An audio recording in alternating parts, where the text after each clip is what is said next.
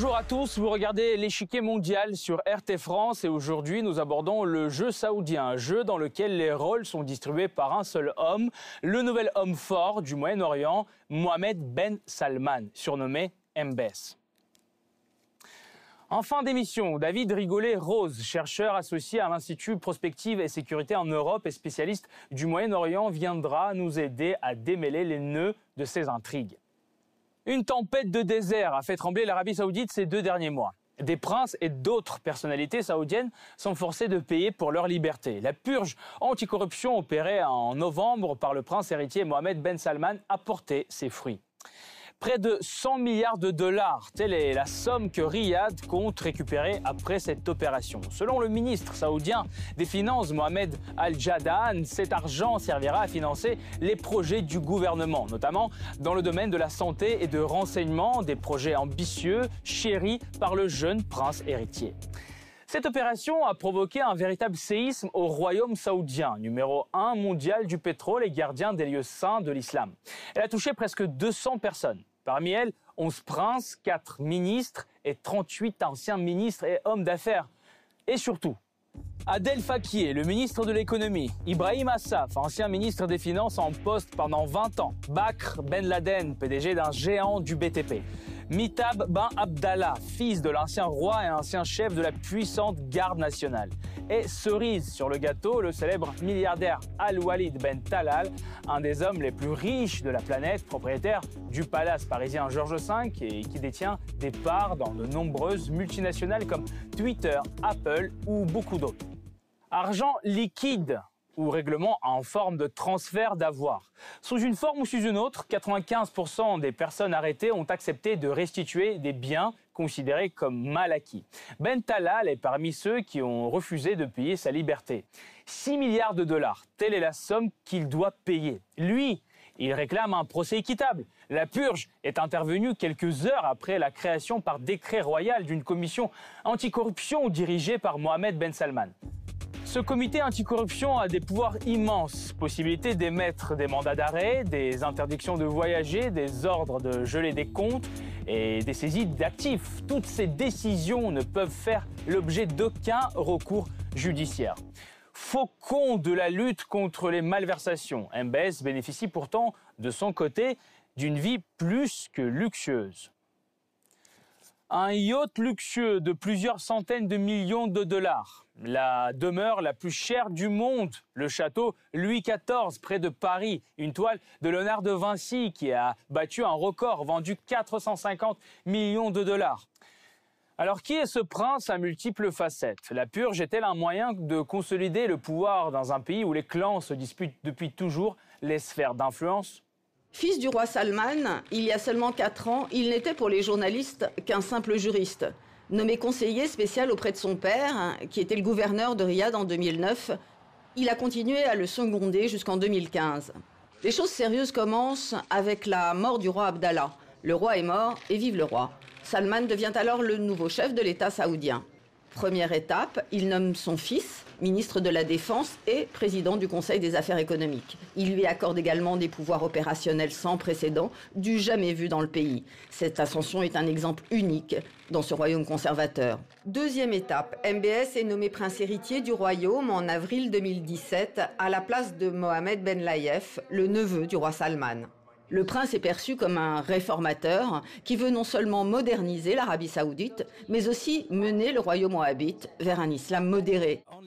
Nous voulons revenir à un islam modéré, ouvert au monde et à toutes les religions. «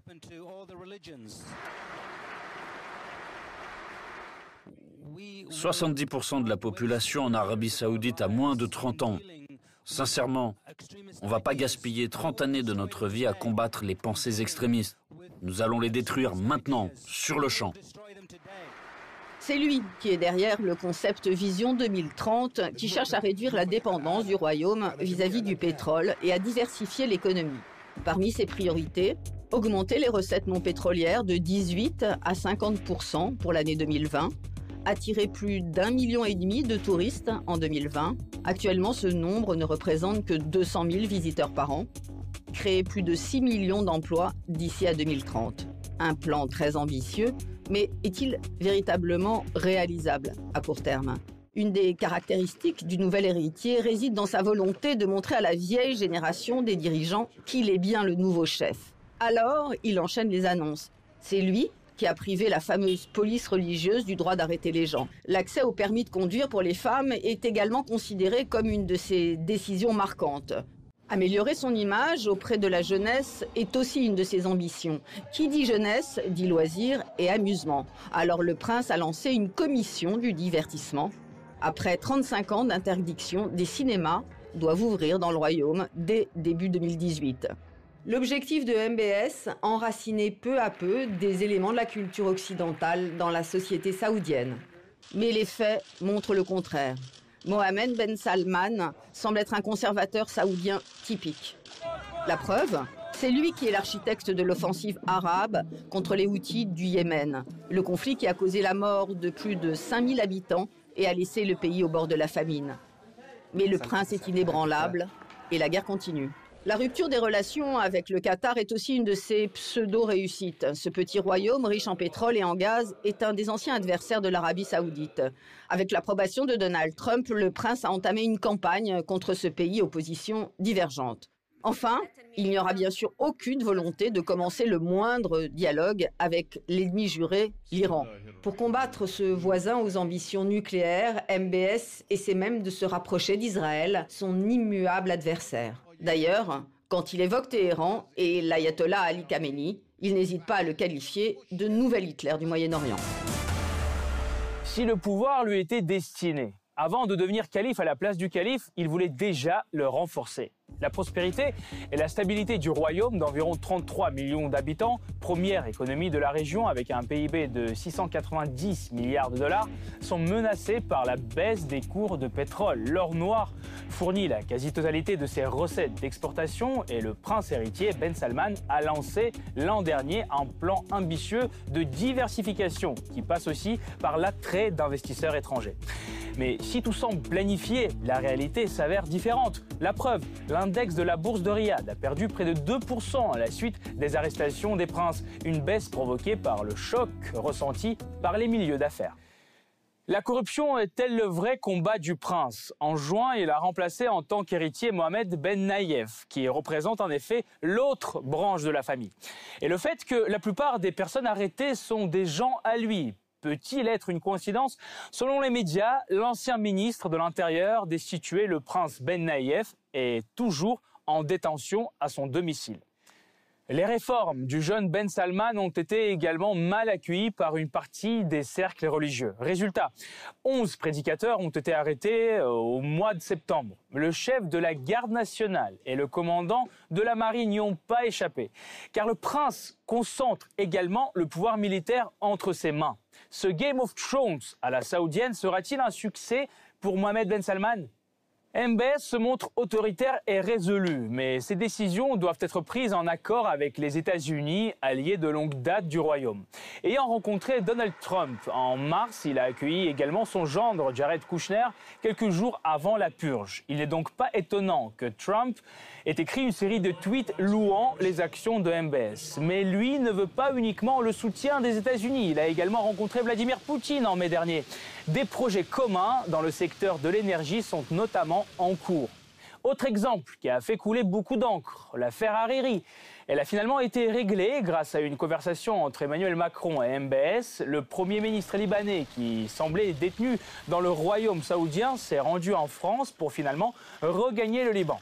Le prince réussira-t-il à refaçonner le royaume ultra-conservateur? Selon sa vision, où les partisans du statu quo lui feront Pour comprendre les jeux politiques au sein du Royaume, nous avons invité David Rigolet-Rose, chercheur associé à l'Institut Prospective et Sécurité en Europe et spécialiste du Moyen-Orient. Monsieur Rigolet-Rose, bonjour, merci d'être avec nous. Est-ce que pour vous, le prince héritier Ben Salman a finalement autant de pouvoir que cela? En très peu de temps, il a cumulé... Euh, euh, un nombre très important de prérogatives, variées du reste. Hein.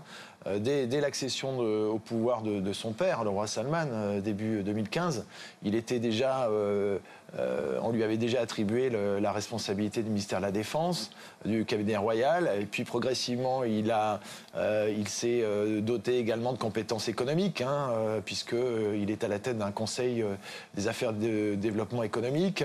il a par ailleurs cumulé ensuite les titres d'abord de vice-prince héritier, puis de prince héritier depuis le juin dernier.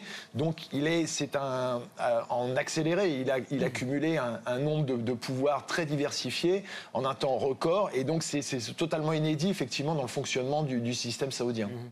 Est-ce que vous pensez que Ben Salman est en train de dégager le terrain pour les réformes? Est-ce qu'il a besoin de tant d'argent? Il y a, en fait, il y a une double logique. Hein. Il y a une logique à la fois de réforme du, royaume et une logique euh, de pouvoir personnel. C'est-à-dire qu'il a, pris conscience qu'il y avait une nécessité urgente euh, d'adopter un certain nombre de réformes, que le royaume ne pouvait plus, euh, compte tenu de l'effondrement du cours du brut, vivre comme il le faisait auparavant. Et donc, effectivement, il a fait un diagnostic assez juste hein, sur la nécessité de réformes structurelles. Et il se trouve qu'il veut incarner ces réformes, donc aussi à son profit. C'est-à-dire qu'il y a une logique verticale du pouvoir à son, profit euh, exclusif, ce qui est tout à fait nouveau. Et il a l'ambition, effectivement, d'être le porteur de ces réformes en, mettant de côté tous ceux qui pourraient euh, y faire obstacle. Alors, faire obstacle à la fois aux réformes en question et, effectivement, euh, à, son pouvoir.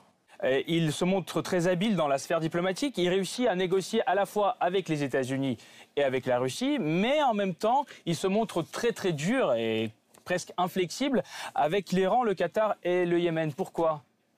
Alors effectivement, il, est, il y a une, certaine habileté hein, par rapport aux, grandes puissances. Euh, américaine et russe.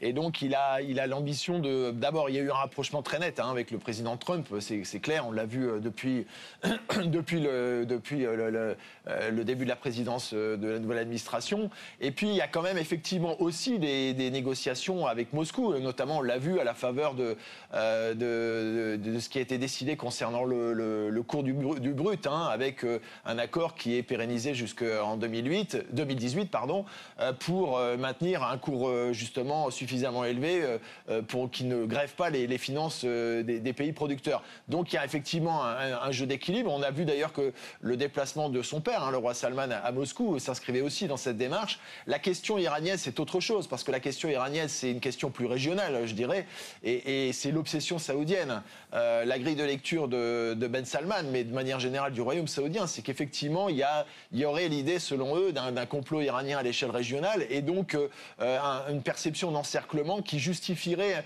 en réaction un certain nombre d'initiatives plus ou moins euh, plus ou moins performantes d'ailleurs euh, au regard de, ce qu'on voit au Yémen et ailleurs. Mm. Mais en tout cas, ça explique très très largement effectivement le, discours martial de, Riyad et en particulier de Mohamed bin Salman vis-à-vis de Téhéran. Merci David Rigoleros d'avoir apporté votre éclairage, d'avoir été là. Merci encore. Merci. MBS semble assez réticent quant au compromis sur sa politique intérieure, mais reste à l'écoute de ses partenaires internationaux. Nouvelle manière d'agir dans le royaume, son efficacité reste à démontrer. Cette partie-là n'est pas encore terminée. La nouvelle disposition des pièces sur l'échiquier mondial la semaine prochaine. À bientôt sur RT France.